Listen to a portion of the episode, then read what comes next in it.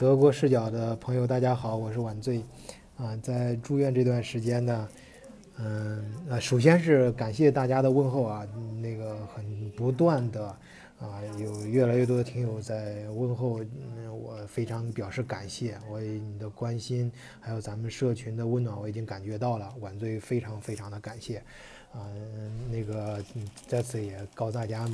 嗯没有什么太大问题啊。随着时间的推移，就是个时间问题嘛，慢慢都会好的，啊，应该没有问题。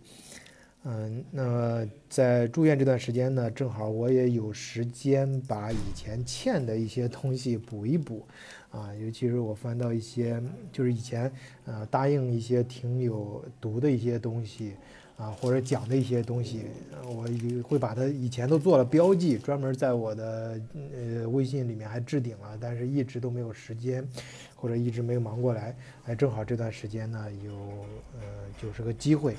啊，今天呢我就呃读一段之前答应咱们的听友木木同学啊跟读的关于他的一段经历。哎，木木是这样说的：年轻时刚参加工作，遇到一个领导，啊，当时那个领导呢是办公室主任，啊，与呃也是原来的飞行教官，对于工作要求极其细致，而且脾气爆炸啊，暴躁啊，就脾气不好，啊。嗯，当头的就很就是特别狠啊！当时啊，我恨他恨得不行，还时常被他气哭啊。呃，比如说，呃，单位搬家的时候，他视察食堂，特别严格的强调。啊，这个要上锁，确保食品安排，特别是叮嘱啊，水缸还要上锁。啊，当时啊，我是特别的不屑于这些事儿啊，这些小事儿啊，这觉得这根本就没有必要嘛。啊，又比如说，嗯，他呃不允许我们翻看电话，呃。放不电话簿啊，就是电话号码本不允许我们翻看，呃，强调就是部队里总机必须记住所有的电话号码，哎，直接电话号码就是直接你这个电话号码本要印在脑子里。嗯，然后又比如说这个选聘，呃，食呃选聘餐厅的服务员。啊，是呃，悄悄地植入飞行员的平衡能力和应变能力考核，啊，等等吧。呃，总之，呃，就就是他总是说，就这这个领导总是说，嗯，说我就是咱们的木木同学，说他们工作不细，啊，呃，当时啊，他是很不理解的，总觉得这也有点太细了吧，就是细致的有点过分了。哎，如今呢？嗯，这个教官呢已经过世了很多年了，啊，